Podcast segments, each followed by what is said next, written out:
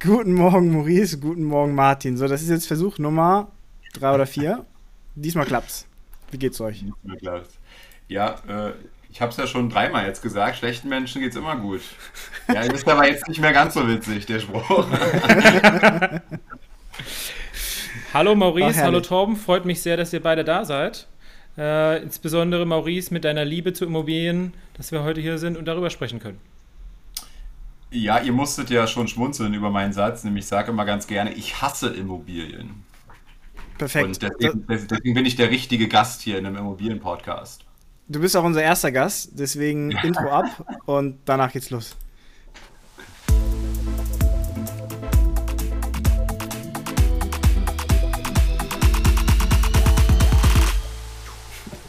Die Energie stimmt auf jeden Fall, das ist gut. Wir müssen hier so ein, am Ende kommt so ein Mietszahlungsding, weißt du, so eine Einblendung. Ihre Miete wurde überwiesen. Das wäre doch gut. Ist bald wieder soweit, ne? Die erste kam tatsächlich heute sogar schon.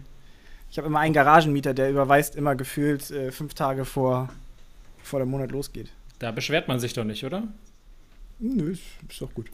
Ist doch schön. Warum ja. macht sich lustig? Maurice, freut uns sehr, dass du heute hier bist mit deiner Leidenschaft zu Immobilien. Ähm, wir kennen uns ja durch die DWS-Community, beziehungsweise kannten wir uns auch sogar schon vorher ähm, über äh, Immovisory tatsächlich, äh, über das Netzwerk da.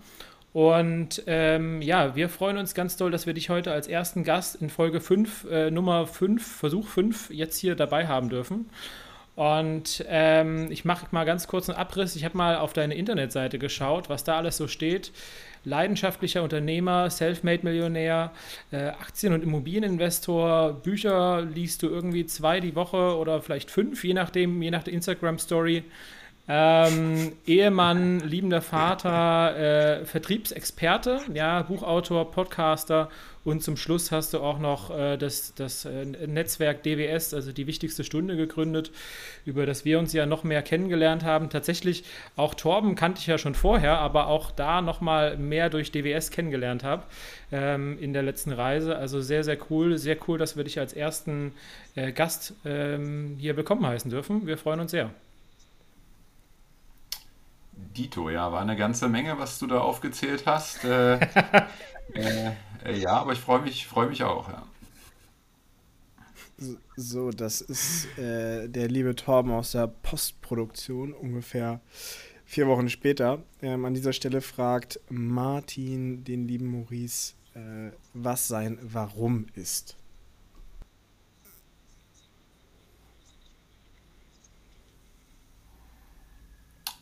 Puh, das ist aber eine philosophische Frage jetzt hier am Anfang. Äh, was ist mein, was ist mein Warum? Ähm, also ich habe äh, eine Metapher für mein, für mein Leben oder eine, ja, eine bildhafte Beschreibung, äh, die da lautet, das Leben ist ein Spiel. Und äh, ich will in diesem, in diesem Spiel möglichst viele unterschiedliche Level spielen. Und das nimmt mir ein bisschen die Angst in vielen Themen, auch im Thema Immobilien, äh, worüber wir ja heute viel sprechen werden. Ähm, ich habe zum Beispiel jetzt acht Mehrfamilienhäuser gekauft, ohne sie jemals gesehen zu haben. Ähm, also ich habe quasi Monopoly gespielt im realen Leben. Ah, sehr cool. Ähm, was ist denn, äh, wenn du sagst, äh, du möchtest Monopoly spielen im, im echten Leben? Das ist ja im Endeffekt ist es der Spaß dran? Ist es das Finanzielle? Ist es das Gefühl, was zu besitzen? Was ist das, was dich daran so reizt? Weil nur zu sagen, das Spiel zu spielen, das ist mir ein bisschen zu wenig. ja, also ich glaube, äh, wie, wie so viele äh, in, in unserer Community oder auch in der generellen Finanzcommunity im Immobilienbereich hatte ich und habe ich auch ähm, dieses große Warum der finanziellen ähm, Freiheit, der finanziellen Unabhängigkeit. Ich habe jetzt, äh, ich glaube, elf Jahre durchgebuckelt ähm, ähm, im Vertrieb, äh, viel, viel, viel gehasselt, ähm, ähm, also wirklich ähm, auch ziemlich viel gearbeitet, ziemlich selten abgeschaltet, immer der großen Möhre des Geldes hinterher hatte mir ein, ein, hohes Einkommen auch erarbeitet von knapp einer Viertelmillion ich glaube, in der Spitze so im, im Angestelltenverhältnis und das hat mir halt ermöglicht, ähm, ja, eine gute Bonität aufzubauen. Und äh, ich habe mir dann immer gesagt, äh, ja, was ist ein Weg, diese Bonität auszunutzen? Weil ewig wollte ich nicht Angestellter bleiben. Ähm, und äh, ja, bin dann so auf das Thema Immobilien gekommen. Aber ja, dir war es zu wenig. Also mein, mein, mein, mein, mein Warum war erstmal Freiheit. Freiheit ist, glaube ich, mein großes Warum. Freiheit in allen Aspekten. Ich glaube, dieser Klassiker zu bestimmen, jeden Tag, ob ich arbeite, wie ich arbeite, wann ich arbeite, wo ich arbeite, mit wem ich arbeite. Ähm, das, haben, das haben wir viele ja. Ich habe diesen Traum aber nicht aufgeschoben auf... Äh, auf irgendeine Zeit, die äh, im, Jahr X ist, sondern ich habe diesen Traum jetzt umgesetzt. Ähm, das heißt, ich habe zum, zum 1.6. meinen Job gekündigt und habe im Grunde jetzt diese Situation und merke, dass ich immer noch nicht glücklich bin. Was ist denn dann? oh, shit, Geld ist da, Zeit ist da. Hm. Okay, da können wir später noch mal ein bisschen tiefer drauf einsteigen. Das interessiert mich, warum du sagst, dass du trotzdem noch äh, ein bisschen äh, sagst, dass es noch nicht zurück. Vielleicht ist es auch der Drive, ne, irgendwas zu tun, so ein bisschen so ein Aktionismus, kann das sein? Also ich merke das bei mir. Wenn ich Zeit habe und Langeweile, dann ist mir ich kann mich nicht langweilen. Ja. Ich brauche dann irgendwas. Also ich habe ich hab, ich hab so ein Stück weit gemerkt, wenn in deinem Leben jeden Tag Samstag sein kann, dann fühlt sich Samstag nicht mehr an wie Samstag. Wenn in deinem Leben jeden Tag Urlaub sein kann, dann fühlt sich Urlaub auch nicht mehr an wie Urlaub. Das heißt, mhm. wir brauchen irgendwie diese Polarität, wir brauchen Kontraste im Leben, ja. Manchmal bin ich so ein bisschen neidisch auf den, der montags früh äh, ins Büro kommt und denkt sich, scheiße Mann, Woche beginnt. Der kriegt nämlich Freitagabends immer noch einen regelmäßigen Orgasmus, weil er denkt, Wochenende. Ja, ja. Und äh, das, das, das, das entsteht nur, ähm, nur aufgrund dieser, dieser Polarität, ne? Ähm, dieses, dieses harten Kontrastes, was dieser Mensch besitzt. Und ich für mich habe einfach erkannt, ähm, wann fühle ich mich glücklich? Ich fühle mich glücklich, wenn ich richtig was bewegt habe, wenn ich auch Stress hatte und dann ein Erfolgserlebnis gesammelt habe und dann am Abend mit meiner Familie Zeit verbringe und in die Entspannung gehe. Da habe ich auch wieder den Kontrast, ja, aus, aus vielleicht stressiger Arbeit am Tag und harte an Entspannung am Abend. Und dann ist eine große Differenz zwischen diesen beiden Punkten und dann empfinde ich diesen Abend, diese Weinflasche mit meiner Frau auch als extremst lecker. Wenn ich mhm. vormittags schon drei Flaschen Wein getrunken habe, dann schmeckt mir die vierte am Nachmittag auch nicht mehr so. Das ist eine, wie ich finde, sehr gesunde Einstellung. Dann äh, leite doch mal über zum Thema Immobilien. Also jetzt, äh, sage ich mal, ähm, du hast ja eben schon gesagt, das Thema Bonität äh, hast du gut aufgebaut. Ähm, wir haben, glaube ich, in den letzten Folgen ja auch schon ausführlich darüber geredet, warum Immobilien Sinn machen. Ähm, erklär doch mal, wie, äh, wie ist da deine, deine Strategie, wie bist du dazu gekommen? Ähm, ja, genau. Also man muss, muss sagen, äh, also Ausgangspunkt war, ähm, ich habe ich hab, ich hab diesen Traum gehabt der finanziellen Freiheit. Ich war Angestellter, ähm, sehr, sehr gut verdienender An Angestellter im Vergleich, ne? habe also auch ordentlich Eigenkapital ähm, aufbauen können, weil ich nie irgendwie einen großen Lebensstil hatte, ähm, keine großen Ausgaben und ähm, mich dann gefragt habe, ähm, ja, wie, wie kann ich diese Situation nutzen? Und ähm, so kam ich auf das, auf das Thema Immobilien und was mich an Immobilien einfach so überzeugt oder warum ich dann auch wieder Immobilien lebe, ist ein Wort, Fremdkapitalhebel. Ähm, äh, und dieser Hebel, also ich habe im Privaten jetzt äh, seit 2016, da habe ich mal eine Immobilie gekauft, so eine richtige Vertriebsimmobilie, ja, ähm, so der Klassiker, irgendwie zahl nur 100 Euro drauf im Monat und du bist schon Immobilienbesitzer, ist doch voll geil. Ähm, ähm, oder steuerlicher Vorteil oder sowas, ja, irgendwie so die Nummer. Ähm, aber selbst die Nummer ähm, war jetzt rückblickend, das war bei Berlin, ja, das war rückblickend eine sehr, sehr gute, auch, auch ich wahrscheinlich viel zu teuer eingekauft habe und so weiter und so fort, ja, ähm, war auch das eine gute Nummer und habe dann äh, 2019, 2020 äh, vier weitere Immobilien in Berlin und Hamburg gekauft und wenn ich jetzt mal den Zeitwert versus ähm, meine offenen Schulden sehe, ist da allein irgendwie ein Vermögen entstanden von 600.000, 700.000 Euro jetzt. Ähm, wenn ich den jetzt realisieren würde, müsste ich ihn versteuern. Aber wenn man dann wiederum überlegt, nach der 10-Jahresfrist ist das auch noch steuerfrei. Und gehen wir mal davon aus, das bleibt einfach nur auf diesem Stand bis zu dieser 10-Jahresfrist, dann sind hier irgendwie 700.000 Euro netto. Und um 700.000 Euro netto zu haben, da muss ich hm, aktuell auch immer noch sehr oft auf die Knie gehen. Ähm, Ähm, das heißt, das dauert eine Weile, ja. Und äh, äh das fand ich so charmant, dass ich sozusagen diese 700.000 Euro netto auch mit völlig fremdem Geld erarbeitet habe. Also Vermögensaufbau ist ja ganz geil. Was noch geiler ist, ist Vermögensaufbau mit fremdem Geld.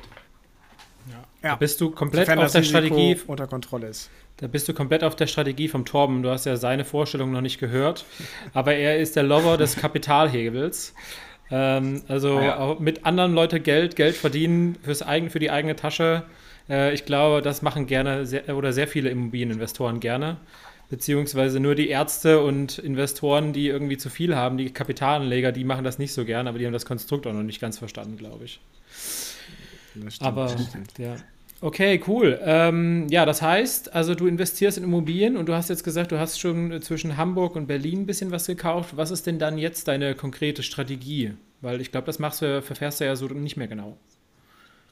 Nee, genau. Ich habe äh, ja, ich in Hamburg und Berlin Wohnungen gekauft. Äh, damals eben auch mit Immovisory zwei Stück davon und äh, der Tobi Christiansen, einer der, der Gründer, ähm, der hatte mir das damals so ein bisschen als Mentor oder mich da an die Hand genommen. Das ist ja auch ein Stück weit deren, deren, deren Konzept, ne? Und ähm, er hatte mir damals so beigebracht im Grunde, wie man aus so einer Wohnung immer noch ähm, eine recht gute Rendite äh, bezwecken kann. Und das war dann irgendwie Sondervermietungsformen wie WG-Vermietung oder möblierte Vermietung. Ähm, was er mir wahrscheinlich, oder ich wollte es vielleicht auch nicht hören, ähm, da, nicht ganz verraten hat, war die Kehrseite der Medaille, ja, also dieser, dieser Arbeitseinsatz, den das Ganze hat, ja, ich habe teilweise Wohnungen gehabt, wo ich irgendwie alle vier, vier bis sechs Monate einen WG-Mieterwechsel hatte, ja, also einer der, der Mieter in den WG-Zimmern ist ausgezogen, dann musste ich wieder jemand Neues suchen, ähm, keine Ahnung, da wollte mich irgendwer anpissen wegen Mietendeckel und äh, und ähm, also äh, super viel Theater immer wieder gehabt und äh, ich muss dir wirklich sagen, ähm, klar steht da auf dem Papier dann eine 6 bis 7 Prozent Rendite äh, per Anno in Berlin. Äh, oh, ist ja richtig geil. Ähm, aber jetzt, wenn ich mal meine Arbeitszeit da reinstecke, steht da minus 5 Prozent Rendite im Jahr. Ja, das, also das ist ja auch eine der Sachen, die viele äh, Privatinvestoren vergessen einzuberechnen, ist ihre persönliche Arbeitszeit. Ja, das muss, darf man nicht vergessen, dass man mindestens mal einen kalkulatorischen äh, Stundensatz sich reinrechnet, besonders bei solchen ähm, intensiven Vermietungsmodellen, ja, also bei, besonders bei äh, Sondervermietungsmodellen. Ähm, einfach weil du ansonsten dich schön rechnest. Ne? Wenn dann der Abschlag zwischen Brutto- und Nettorendite zu hoch ist, ähm, dann bringt dir das nichts, weil ich habe im Zweifel mit meinen 4,5% Brutto-Normalvermietung eine 3,5% Netto, äh, Brutto, äh, Netto-Mietrendite. Die kriegst du halt auch, wenn du eine WG-Vermietung machst mit viel Arbeit und viel Mieterwechsel und überall da mal wieder reinvestieren. Ne? Brauchst du ein bisschen mehr Brutto-Mietrendite, nur um dann die gleiche Netto-Rendite zu haben. Also. Ich denke, es kommt, kommt drauf an. Da fällt mir ein, ein Gast ein, den ich, den ich für einen, euren nächsten Podcast gleich mitgebracht habe. Den müsst ihr unbedingt mal kontaktieren. Helge König äh, hat, äh, ich glaube, 270 Einheiten jetzt aufgebaut. Es ist Partner äh, bei der größten Wirtschaftsprüfungsgesellschaft, verdient sehr, sehr viel Geld, ja, und steht trotzdem am Samstag ähm, und äh, macht die Klingelschilder in seinen Mehrfamilienhäuser für anderthalb Stunden, ja. Also rational ist der Gedanke auch nicht. Und wenn er diese Zeit rechnen würde, wäre es noch viel dümmer, als wenn ich da was mache, weil der Mann viel, viel mehr Geld die Stunde verdient, ja, wenn er mal ackert.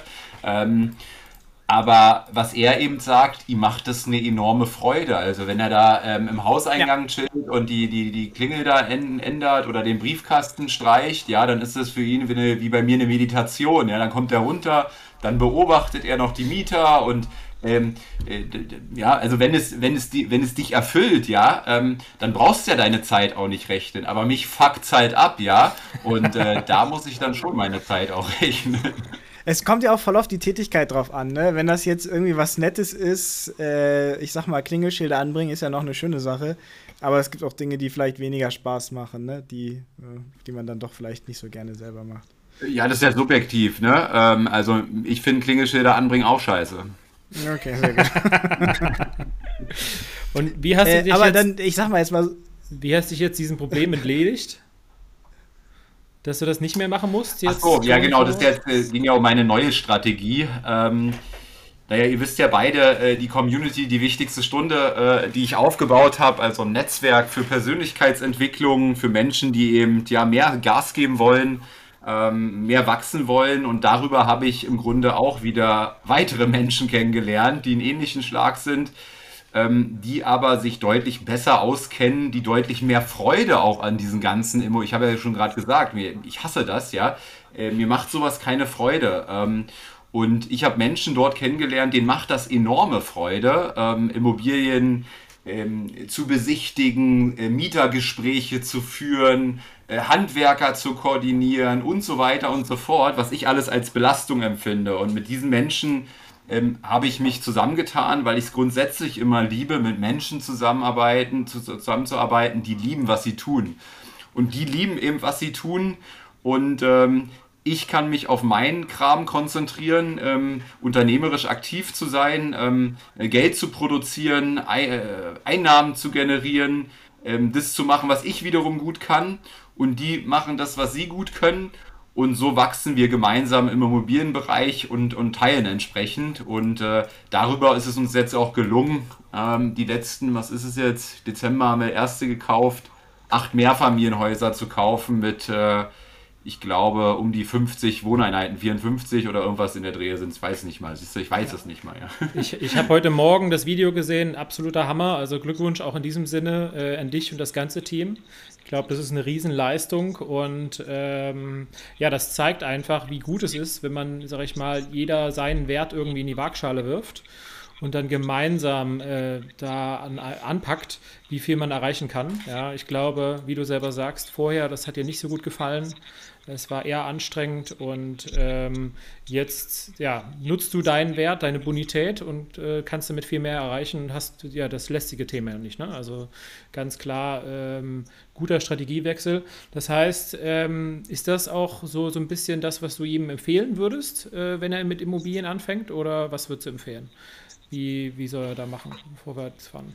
Puh, ich meine, das ist ja erstmal super schwer, glaube ich, zu finden, so ein Konstrukt jetzt auch. Also so ein Co-Investoren-Konstrukt, ich kenne mich da zu wenig aus, ja. Ähm, ähm, ähm, die Situation hat halt extremst gepasst jetzt mit äh, Tomek und Daniel und Johannes. Ne? Mit, den, mit den dreien mache ich das zusammen und äh, vielleicht auch mal, wie ist das Konstrukt aufgebaut? Da kann ich ja auch mal, heißt ja Immobilien-Insights, also gebe ich mal ein paar Insights, ja. Ähm, wie ist das Konstrukt aufgebaut? Also wir haben eine GmbH gegründet, an der jeder 25% trägt, äh, hält als Gesellschafter. Und äh, Johannes äh, und ich haben quasi die Aufgabe, Bonität zu stellen und Finanzierung ähm, an den Start zu bringen. Ähm, Tomek und Daniel ähm, äh, sind, äh, wie gesagt, beide leidenschaftliche Immobilienmenschen. Ähm, sie haben die Aufgabe, die passenden Immobilien ausfindig zu machen ähm, und sie zu entwickeln und das ganze Management, also die ganzen operativen Part. So. Ähm, ja. Warum machen die das jetzt mit uns beiden? Naja, weil sie selber nicht diese Finanzierung an den Start bekommen. Ähm, warum machen wir das mit den beiden? Naja, weil wir selber keinen Bock haben auf diese Arbeiten. Das heißt, wir haben erstmal hier eine Win-Win-Situation.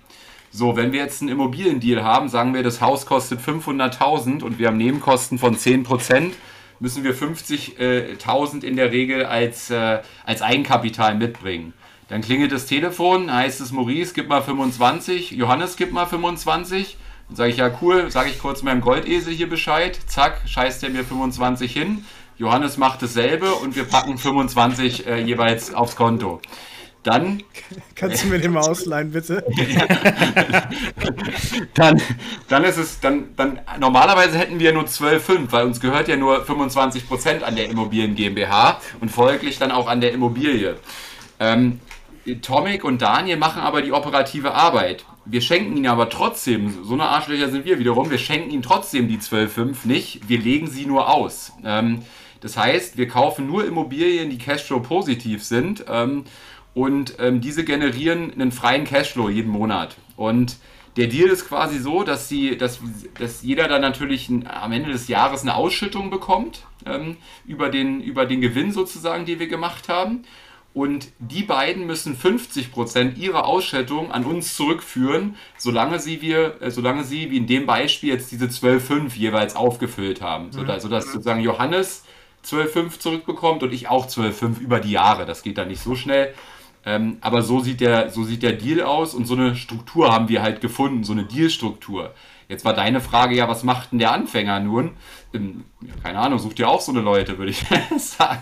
Ähm, ähm, aber das, äh, das wird wahrscheinlich nicht so einfach. Dann zweiter Tipp, geh zu DWS, vielleicht findest du da. Dritter Tipp, ähm, dritter Tipp, äh, äh, wahrscheinlich erstmal selber Know-how aufbauen. Also ich habe ja auch mal so angefangen, und habe die Klassiker gelesen. Äh, Immocation finde ich ein gutes Buch, um sich da das Basiswissen erstmal zu holen. Florian Roski, das Einmal-Eins des Immobilienmillionärs, habe ich gelesen. Auch ein gutes Buch, viele Checklisten drin, ähm, um die um Basiswissen aufzubauen. Oder vom Knedel, das kann man, finde ich, auch lesen. Erfolg mit Wohnimmobilien, also die drei Dinger ähm, erstmal reinziehen, um so ein bisschen Basiswissen. Du brauchst auch nicht alle drei, lies eins und dann würde ich sagen, fang direkt an umzusetzen. Kauf, kauf eine kleine Bude, ein Zimmer, zwei Zimmer, in so einer, in, in so einer Eigentümergemeinschaft von acht Buden, da kann gar nicht so viel passieren aus meiner Sicht. Ja, das sehe ich auch so. Ähm, das, um das vielleicht mal so zusammenzufassen, was du gerade gesagt hast, ne, ich fand das gerade ganz spannend, ähm, weil im Endeffekt da so zwei Insights für mich raus, rauspurzeln. Das eine ist, ähm, äh, such dir ein Team. Das witzigerweise, ich habe auch, hab auch das in meinem Interview gehabt, wo ich gesagt habe, ey, ich merke es jetzt ja auch, im Team funktioniert es besser. Klar, das ist am Anfang schwierig, aber das ist halt auch einfach eine Zeit, die du investierst in das Kennenlernen von Menschen. Ich meine, Martin und ich machen das ja auch, weil wir irgendwann andere Leute kennenlernen wollen, mit denen wir auch Dinge gemeinsam machen können. Ähm, und Punkt Nummer zwei, fokussiere dich auf das, was du gut kannst. Du hast es gerade gesagt, ne? Du, dein, äh, deine Quality ist es, dass du, sag ich mal, den Goldesel irgendwo versteckt hältst und den immer rausholst, wenn er gebraucht wird. Ähm, und aber vielleicht nicht jetzt der Umgang mit Mietern oder die Akquise, weil das einfach ein ziemlicher harter Job ist, äh, da vorne auch die richtigen Objekte zu finden und zu verwalten und zu entwickeln. Ähm, und insofern finde ich, sind das zwei äh, unglaubliche äh, coole äh, Insights, äh, die wir da rausziehen können. Ja, also ähm, Goldesel war natürlich äh, äh, ironisch gesagt. Äh, ich, glaube, ähm, ich glaube, Vermögen entsteht immer dann, wenn du deiner Leidenschaft folgst. Und äh, meine Leidenschaft ist es zum Beispiel, so eine Geschichten zu generieren wie bei euch beiden, dass ihr heute hier sitzt. Äh, ähm, auf unserer Mastermind-Reise, wenn ich sehe, Torm, was du da jetzt an, an, an Handeln immer stemmst und an deinem Buddy, an deinem ein Sixpack hier arbeitest, ja, finde ich das geil, weil der Impuls irgendwie auf der Reise entstanden ist, ja wenn ich sehe, irgendwie, Martin, dass du, äh, dass du dich irgendwie mit Miriam triffst, die du dann auf der Reise kennengelernt hast, finde ich das cool. Ähm, das macht mir richtig Freude. Und davon gibt es ja ganz viele Geschichten bei die wichtigste Stunde. Und deswegen arbeite ich so hart an diesen Dingen. Die machen wir, die begeistern mich, die erfüllen mich und äh, ähm, dann entsteht da natürlich auch äh, ein, entsprechender Erfolg. Daran glaube ich ganz fest. Oder äh, mit meiner Smart Seller Academy, wo ich sage, ähm, ich habe jahrelang im Verkauf gearbeitet, habe 10.000 Mal aufs Maul bekommen. Äh, das muss ja jetzt nicht unbedingt jeder auch so durchmachen. Ich habe 500 Bücher gelesen, muss ja auch nicht unbedingt jeder machen, aber ich kann es ihm halt jetzt relativ schnell übertragen, dieses Wissen. Und darauf habe ich auch Bock, ja. Das sind so Dinge, die mich erfüllen, wenn ich dann sehe, ja, jemandem habe ich was beigebracht und sein Leben ist auch einfacher, er verdient mehr Kohle und so weiter, ja. Ähm, und so entsteht dann eben entsprechend auch ein bisschen Vermögen bei mir. Ja, sehr verdient. Nicht mehr ganz so viel. Ich habe nämlich meinen Job gekündigt. Jetzt fehlen auf einmal eine Viertelmillion im Jahr. Das merke ich schon auch. Ja, so ist nicht. Deswegen äh, ist der Wunsch eigentlich nach einem Goldesel da, aber dafür arbeite ich wieder äh, jetzt an meinen Projekten. Ähm, ich habe noch eine konkrete Nachfrage zu diesem Thema. Habt ihr es über ein Darlehenskonstrukt dann gelöst, wie ihr die Kohle dann immer regelmäßig reingibt? Oder wie habt ihr es konkret genau, gemacht? Genau, immer, ähm, wir haben alle, alle, jeder hat eine Holding von uns ähm, und jeweils die Holding äh, ist quasi dann äh, sozusagen die Spardosen GmbH von jedem, ne, ist beteiligt mit 25 Prozent an der, an der Immobilien GmbH und dann gibt quasi jeweils äh, die Holding von äh, Johannes ein Darlehen an die Immobilien GmbH und umgekehrt auch bei mir. Okay, und das wird dann am Ende des Jahres quasi erstmal abgelöst, bevor dann, sage ich mal, geviertelt die, äh, die Gewinne ausgeschüttet werden. Oder. Ah, nee, du hattest ja erklärt, sorry, aus den, Ante aus den Gewinnanteilen von den anderen beiden wird erst quasi die Verbindlichkeit, die ihr reingegeben habt, abgelöst und dann äh, kriegen die ihren Kram ausgeschüttet.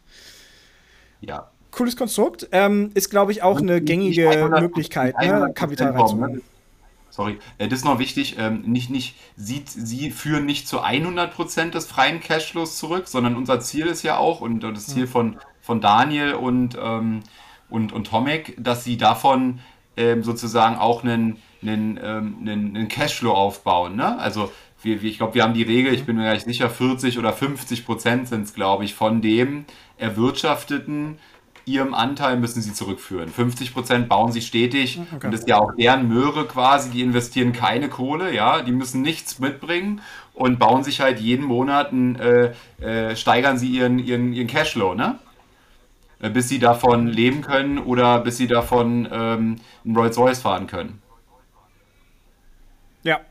Also und ist die Idee, dass sie das dann ist, ist die Idee dann, ich sag mal, in, in drei Jahren, wenn ihr, keine Ahnung, für 10 Millionen da reingekauft habt und äh, eure, also die Verbindlichkeiten, die du ähm, und Johannes reingegeben habt, abgelöst sind und ich sag mal, da springt dann, sag ich mal, 200.000 Euro pro Jahr an Free Cashflow rum, ist es die Idee dann einfach zu sagen, okay, man verteilt dann am Ende des Jahres das immer an die Holdings und wie dann quasi jemand sein persönliches Gehalt bezieht, ist dann ne, ein Thema, was der selber dann klärt über seine eigene Holding oder äh, wollt ihr die auch konkret in eurer Immobilien GmbH anstellen, die, die Leute, dass sie auch ein bisschen Lebensunterhalt bezahlen. Äh, noch gar nicht ausdiskutiert. Äh, müssen wir mal gucken, wie das wächst. Ne? Ähm, also das erste Ziel, was wir jetzt mal vorgegeben haben oder uns, uns alle auf die, auf die Fahne geschrieben haben, waren 100 Einheiten in zwei Jahren. Sind wir ganz gut im Schnitt, weil wir irgendwie knapp über 50 jetzt haben. Im Soll sind es sogar 60 jetzt, äh, wenn wir da entsprechende Ausbaupotenziale realisieren. Was wir aber nicht unmittelbar tun bei diesen Baupreisen in diesen Regionen, glaube ich, äh, mhm. macht das gar keinen Sinn, ja. Wenn du da irgendwie 5 Euro auf einen Quadratmeter Miete nehmen kannst, was willst du denn da hinbauen? Hat doch keinen Bock mehr, keiner Bock zu bauen wahrscheinlich. Ähm, ähm, aber ja, äh, ich glaube, im Soll sind wir jetzt schon bei einem, äh, bei einem Cashflow von über 80.000 im Jahr, äh, frei verfügbaren Cashflow, den wir haben, mit, sagen wir, 50 äh, Einheiten. Wenn wir das jetzt mal zwei rechnen, dann sind wir schon bei 160 ne? Im, im Soll. Den, Im Soll heißt, da müssen wir noch ein paar Mieten entwickeln und so weiter. Also das wird jetzt nicht äh, in, in, in sechs Monaten der Fall sein, aber ich denke mal schon so innerhalb von den nächsten zwei bis drei Jahren ist das mhm. durchaus denkbar. Und naja, wenn wir jetzt im ersten Meilensteinziel wären, hätten wir dann 160 frei, was ja hieße 40 für jeden. 40 für jeden ich weiß nicht, wie hoch ist das durchschnittliche Einkommen in Deutschland. Also da hast du dann fast schon ein durchschnittliches Einkommen geschaffen für jeden von uns, ne? Ja. Und äh, das Gute ist ja auch, äh, wir wollen ja auch den Tomek noch ranholen als Podcast-Gast. Das heißt, der kann, was das Thema Suchprofil angeht, wie die das verwalten und ganze Steuern, da gehen wir dann in der anderen Folge separat äh, idealerweise drauf ein, ähm, wenn wir den Tomek äh, rangeholt bekommen. Yes, auf jeden Fall. Also der ist ein, ist ein gutes Brain, den könnt ihr euch mal schnappen. Was ist denn Und schon mal richtig Mensch gut? Halt, ja? ja. Mir bitte, weiter. Ja, ich sagte, und ein guter Mensch, ne? Ähm, äh, das ist mir ganz, ganz wichtig. Äh, nicht umsonst äh, ähm, habe ich irgendwie sieben oder acht äh, Mehrfamilienhäuser gekauft, ohne sie zu sehen. Äh, zwischen uns stimmt es einfach menschlich äh, enorm gut. Ich habe da enorm gutes Gefühl, auch mit Daniel, mit Johannes. Ähm, ähm das ist also wenn mich dieses Gefühl täuscht, jetzt ist es ja hier auf der Aufnahme, dann fresse ich wirklich einen Besen. Ja? Ja, aber das ist ein ganz, ganz wichtiger Punkt, ne? Ähm, weil im Prinzip geht ja was krasseres ein als eine Ehe irgendwo. Äh, also ihr habt ja riesen Darlehensverträge, die laufen über Jahre.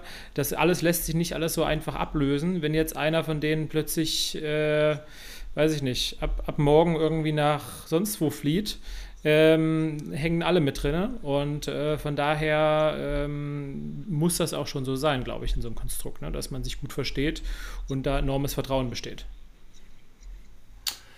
Total. Und äh, zu der Finanzierung vielleicht noch wichtig zu ergänzen. Ähm, ist ja eine GmbH, die finanziert, aber wir haben auch bei jedem Kredit so einen kleinen, so einen kleinen Teil, so schätzen, von 10% im Schnitt, äh, äh, für den wir privat haften müssen. Und dann auch Johannes oder ich, ne? die dann äh, für das Ding dann auch Kennt privat haften. Ähm, aber ja, da arbeiten wir dran, dass das irgendwann nicht mehr notwendig ist. Ja, das ist spannend. Den Johannes werden wir sicherlich auch nochmal einladen, weil mich würde auch die Detail, wie, die, wie ihr die Gesellschafterverträge strukturiert habt, da würden mich so ein, zwei Detailfragen dann doch auch noch interessieren. Äh, aber da gehen wir dann später, später auch nochmal drauf ein. Willst du so ein paar Insights haben? Ich finde das, find das spannend, weil das ist ja immer so Dinge, so, ja, dann gründet man eine Gesellschaft zusammen. Hm. Ja, aber was bedeutet das eigentlich? Ne? Welche Rechten und Pflichten, was schreibst du da rein? Wie detailgenau gehst du rein? Was willst du alles festhalten? Ne? Ich meine, du kannst theoretisch reinschreiben, was du willst. Du kannst reinschreiben, dass du ab einer Ausgabe von 2000 Euro du einen Gesellschafterbeschluss brauchst. Natürlich fern von jeglicher Realität, aber reinschreiben kannst du es. Ja. Ähm, äh, und, und das sind eigentlich so Dinge, theoretisch in den ganzen Standardvorlagen muss man auch reinschreiben, dass Immobilienkäufe auch einem Gesellschafterbeschluss äh, irgendwie zugrunde liegen. So, äh, ich glaube nicht, dass das. Also die Realität sieht dann meistens ein bisschen anders aus, aber ich finde sowas wichtig zu strukturieren. Da geht es auch um Exit-Klauseln. Was macht man zum Beispiel, ähm, wenn einer doch irgendwann mal sagt, er will aussteigen? Ich meine, ihr seid zu viert. Ja, bei vier Leuten die Wahrscheinlichkeit, dass man über, keine Ahnung, 10, 20 Jahre immer das Gleiche möchte, das ist eine, äh, muss man halt auch wollen. So. Und da ist es halt wichtig am Anfang einmal wie ich finde, das richtig zu, zu definieren und zu sagen, hey, weißt du was, ne, wir sind jetzt hier zusammen drin, wenn du irgendwann aussteigen möchtest, dann kannst du das machen, aber dafür gelten dann die folgenden Regeln. So. Ähm, genau. Ja, nimm dir das mal mit. Ich glaube, damit kennt Johannes sich tatsächlich dann besser aus als ich. Cool, cool. Ähm, jetzt sag mal, jetzt immobilientechnisch als Ganzes betrachtet, was ist denn schon mal richtig gut gelaufen, beziehungsweise was ist denn schon mal richtig schlecht gelaufen? Also entweder eine Immobilie, die sich gut entwickelt hat oder was, was anders sich entwickelt hat als erwartet, schwierige Situation mit dem Mieter. Wo würdest du sagen, was war so ja, sehr positiv und sehr negativ auf deiner jetzt ja schon einige Jahre Immobilienkarriere? Puh, ähm, positiv, ich habe äh, sehr, sehr gute Menschen als Mieter kennengelernt. Negativ, ich habe sehr, sehr schlechte Menschen als Mieter kennengelernt. Ähm, ansonsten, was, äh, warum ich, also du kannst, bei mir ist die Stimmung, was Immobilien mit meinen privaten Immobilien angeht, ist immer manchmal, ist wie so ein manisch-depressiver, ja. Ähm, der, der manchmal Phasen hat, wo er sagt, Immobilien sind saugeil, ja, immer dann, wenn er nichts zu tun hat damit. Und, und depressiv immer dann, wenn er halt super viel Stress um die Ohren hat. Ne? Weil ich so, ich habe dann auch in der Vermietung schon so, es, es ist ja immer, in den Medien ist ja der Vermieter immer der, der ganz böse Kapitalist und äh, ähm, und gerade hier Sondervermietung, ja, dann stellt er da seine billigen, seine billigen Ikea-Möbel rein und will jetzt mehr Geld, ja. Ähm, so wird das ja dann immer dargestellt, wenn du auch als Vermieter dann irgendwo inserierst in Facebook-Gruppen, dann gibt es immer so ein paar, die dir dann so richtig einen reindrücken, ja. Und ähm, keiner dieser Menschen hat aber jemals eine, eine Wohnung vermietet und kennt diesen Aufwand, der damit auch einhergeht, ja. Und dann gibt es ja auch in der Presse immer ganz viel, ach naja, die armen Mieter, ja, die sich auf diesem Markt eine Wohnung suchen müssen, dann stehen sie alle an und so weiter. Ähm, und wenn ich in Berlin ein WG-Zimmer vermiete, dann kriege ich auch viele Bewerbungen, aber davon ist so viel Schrott dabei und auch vor allen Dingen, die Leute schicken einfach inzwischen auch ihre Bewerbung raus, ohne sich das Inserat überhaupt durchzulesen, ja. Und ähm, dann beschäftige ich mich mit der Bewerbung und ähm, rufe den an oder schreibe dem und dann merke ich, der hat, der hat sich überhaupt nicht mit beschäftigt und fragt mich Dinge, die alle da drin stehen. Und dann nach, nach zehn Minuten Gespräch stellt er fest, ach, die Wohnung hat gar nicht dies oder das. Nee. Also, und dann äh, und wieder Arbeit. Also da habe ich ganz, ganz, äh, ganz, ganz viel schlechte Erfahrung auch von der sozusagen von der Mieterseite gemacht. Ja, ähm, der Markt ist, der ist für beide Seiten ist der Kacke. ja, nicht nur, nicht nur für die eine Seite. Und ähm, ja, das, also das, das beschreibt es ganz gut, manisch-depressiv. Ja. Ich würde auch behaupten, dass das ein Gerücht ist, dass es, äh, dass das wir irgendwie einen angespannten, angespannten Mietermarkt haben. Weil wenn du, also ich bin ganz ehrlich, ich habe bis jetzt in meinem Leben bei diversen Neuvermietungen, ich glaube, vielleicht eine Handvoll Leute gehabt, die wirklich vorbereitet waren, Unterlagen dabei hatten, zur Besichtigung pünktlich oder überhaupt erschienen sind, ja, muss man ja auch inzwischen sagen. Man macht Einzelbesichtigungstermine und dann erscheinen die Leute gar nicht. Ja, auch Wahnsinn, ja. Katastrophe. Ja. ja. Äh, also, und, und vor allen Dingen, ich, ich, äh, wir werden Nils hier auch irgendwann mal als Gast einladen, was der, der hat gestern auch wieder das schönste, äh, die schönsten Stories erzählt, das kann man sich nicht ausdenken. Ja, der ist jetzt in der ERC-Lage unterwegs. Also fantastisch, was der für Stories erzählen kann. Und ähm, das ist tatsächlich für viele, glaube ich, auch ein Thema. Neuvermietung. Ähm, aber wieso hast du es nicht abgegeben? Gut, bei Sondervermietung ist es schwierig, das abzugeben, ne? Gut. Ja, genau. Ich glaube, da ist es dann, und gerade wenn du dann auch sowas hast, ne, mit alle vier bis sechs Monate zieht da jemand Neues an, da wird es ja immer richtig teuer, ne? Also wenn die neuen Mieter suchen mhm. und so weiter, da sind ja die Gebühren und dann bist du auch wieder in einem Bereich, der sich nicht lohnt und dann bin ich auch wieder zu, ah, dann äh, weiß ich nicht. Also ja, ich will dann auch irgendwie äh, äh, schon mein Cashflow positiv da haben in der Nummer. Ähm, und das würde sich nicht rechnen, ja.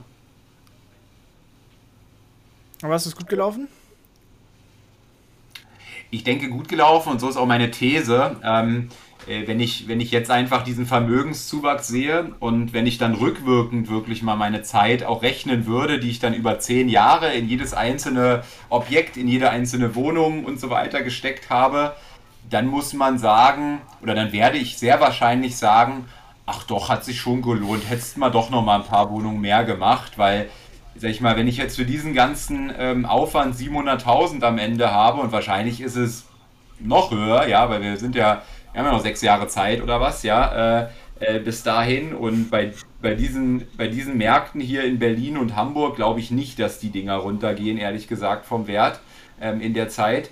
Ähm, ich glaube, dann werde ich sagen, wow, Immobilien haben sich ja richtig gelohnt und auch jeder, jede einzelne Minute Arbeit hat sich gelohnt, weil am Ende habe ich wahrscheinlich dann schon auch 1000 Euro die Stunde verdient.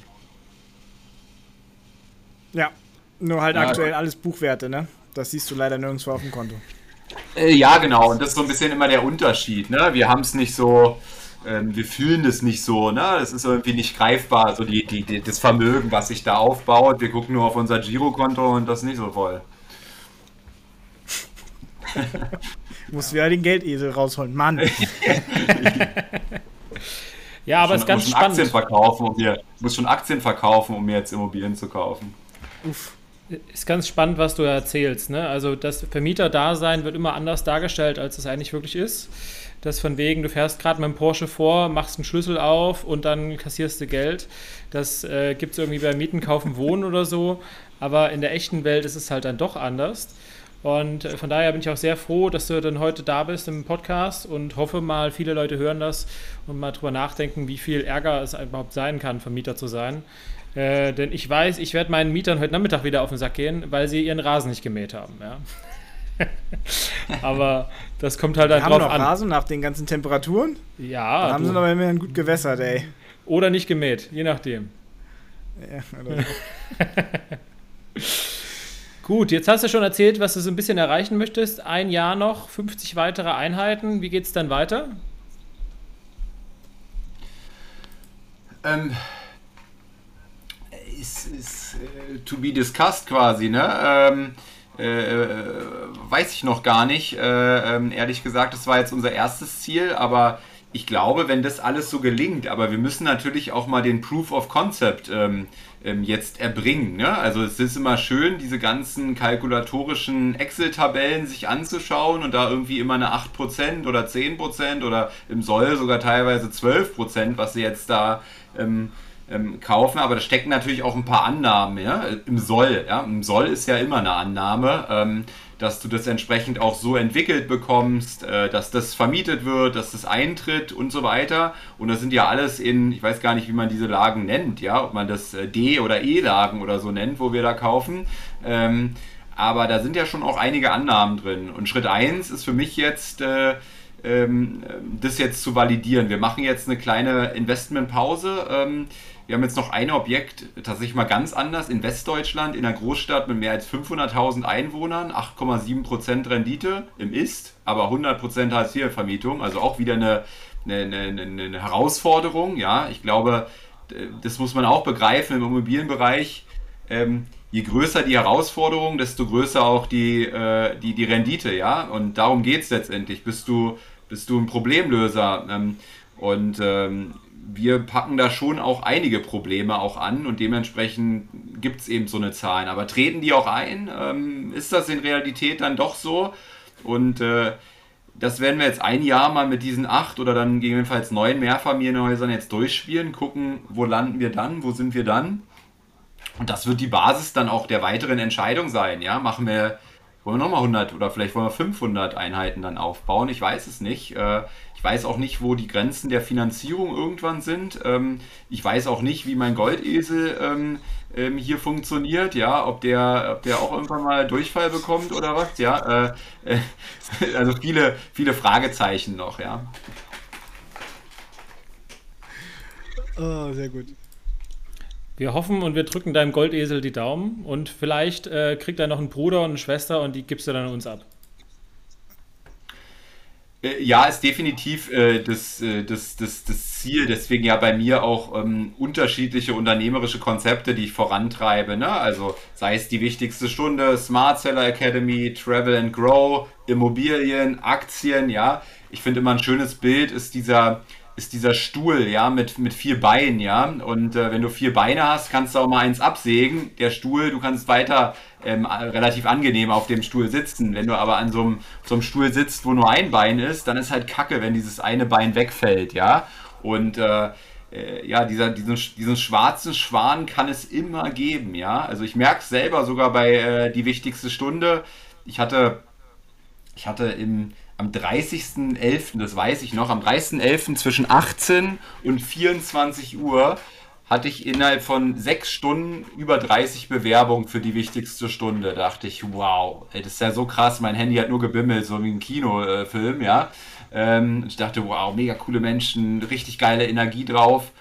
Und in der, in der letzten Truppe haben sich jetzt 15 in sechs Wochen beworben, ja. Wow. Also so, so krass ist die, äh, äh, ist die Differenz, weil sich jetzt auch die Zeit geändert hat. Es ist Sonne, Sommer, jetzt nicht mehr Corona, jetzt ist ganz viel Angst in dieser Gesellschaft drin, ja, Thema Rezession, Krieg in Europa, ähm, äh, was haben wir noch, ja, äh, die, ich glaube, die Liste Inflation haben wir auch, ja, ganz hohe Inflation und so weiter, also viel Angst äh, in den Menschen drin. Da ist nicht unbedingt äh, das Erste, woran du denkst, Chaka, ich gehe jetzt mal in ein Wachstumsnetzwerk und arbeite an mir selbst, sondern da ist eher der Gedanke bei vielen Menschen, ähm, Chaka, wie kann ich meine Gasrechnung jetzt bezahlen? Ja. Wenn, wenn du mal so zurückblickst ähm, und äh, damit kommen wir auch schon langsam so Richtung, Richtung Ende. Ähm, du hast ja schon eben so gesagt, äh, wie würdest du denn, was würdest du denn dir selber vor fünf Jahren empfehlen? Beziehungsweise vor fünf oder zehn Jahren so ähm, mit dem Wissen, was du jetzt hast? Also ich finde immer im Immobilienbereich der, der, der größte Tipp, viel, viel schneller in die Umsetzung zu gehen, ähm, diese Angst vor großen Zahlen zu verlieren. Also ich kann mich immer noch an diese Angst mhm. erinnern, der, der, der, der, ersten, der ersten Wohnung, die ich gekauft habe, 140.000 Euro. Für mich war es unvorstellbar, einen Kredit aufzunehmen über 140.000 Euro, ja. Ähm, das hat so meiner Erziehung widersprochen. Ähm, ähm, Schulden, Darlehen, ähm, sozusagen alles Wörter, die ganz, ganz negativ behaftet äh, in meiner ganzen Erziehung. Äh, ich glaube, von, von, von Eltern angefangen ähm, hin über, über Schule, ähm, Universität. Ich habe BWL studiert und niemand hat mir beigebracht, ähm, dass es gute Schulden und schlechte Schulden gibt. Ja, ähm, das hat mir niemand beigebracht in meinem ganzen Leben. Ja, und ähm, tendenziell immer irgendwie, dass sowas was Schlechtes ist. Und äh, ich hatte tatsächlich mal einen Podcast hier mit dem Tobi Christiansen und er sagte mal einen inspirierenden Satz, ich möchte in meinem Leben 10 Millionen Euro Schulden haben. Mhm. Ähm, ne? Das fand ich, fand ich so eine geile Message. Warum? Weil er die nicht für, ähm, keine Ahnung, für, für, Ferrari und Bitches ausgehen wollte, sondern er wollte halt ähm, 10 Millionen. Jetzt sind wir explicit hier unterwegs, Saddam. Ja, das darf man nicht sagen, wahrscheinlich. Ne?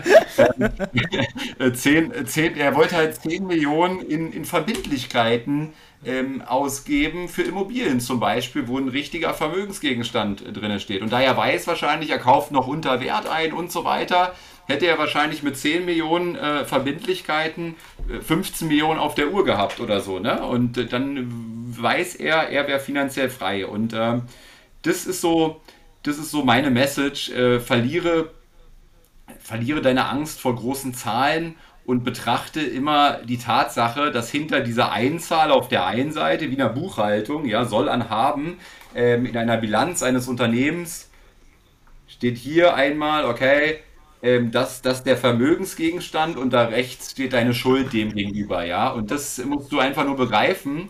Und äh, ja, gewohnt wird quasi immer, ähm, daran glaube ich fest, wenn die Substanz ein Haus äh, in Ordnung ist, dann da kann dann auch nicht so, so viel immer passieren, ja.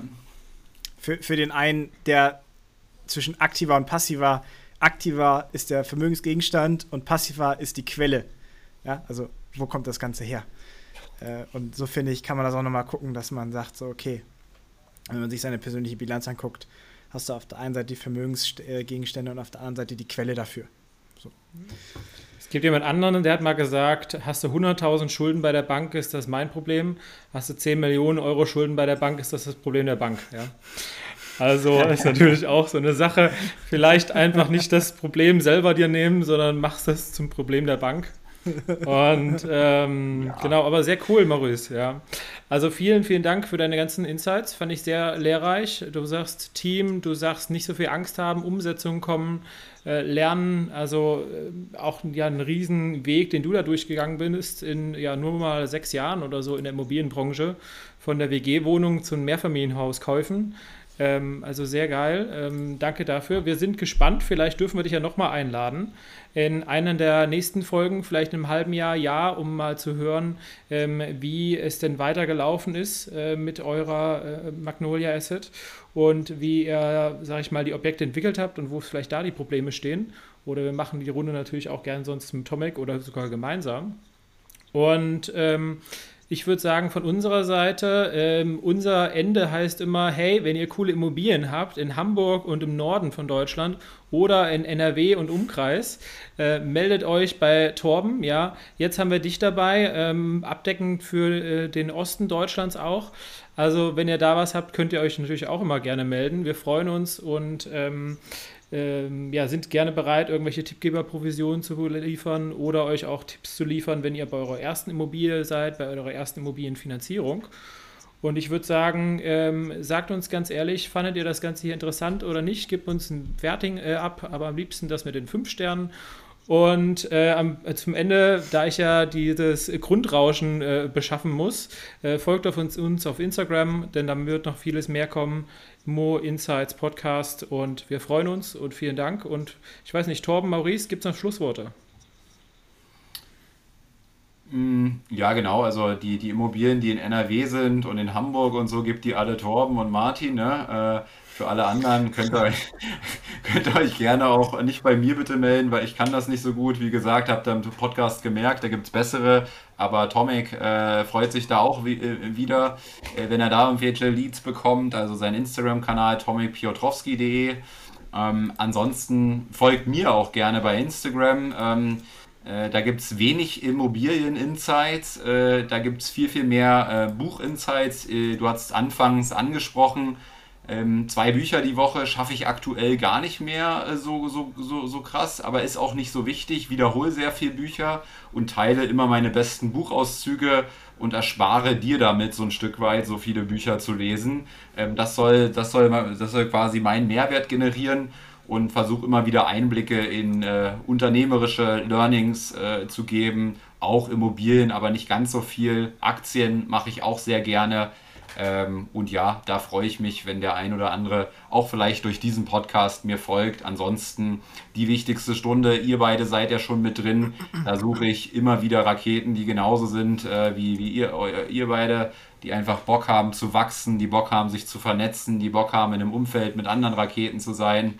Ähm, also da könnt ihr euch auch mal den Instagram-Kanal anschauen, die wichtigste Stunde oder die Webseite, die wichtigste Stunde.de, immer mit Minus dazwischen, findet man auch bei Google. Ich habe den Namen mal versucht ähm, zu sichern. Das ist vielleicht auch noch ein gutes Insight, ja, einfach so Namenssicherung. Ich dachte, das müsste ich machen. Und dann habe ich 300 Euro ausgegeben oder 350 oder irgendwas. Und dann bekam ich einen 20-seitigen Aufsatz von irgendeinem Beamten, der sagte, nee, geht nicht, weil die wichtigste Stunde könnte auch von Eckart Tolle sein oder was weiß ich wem.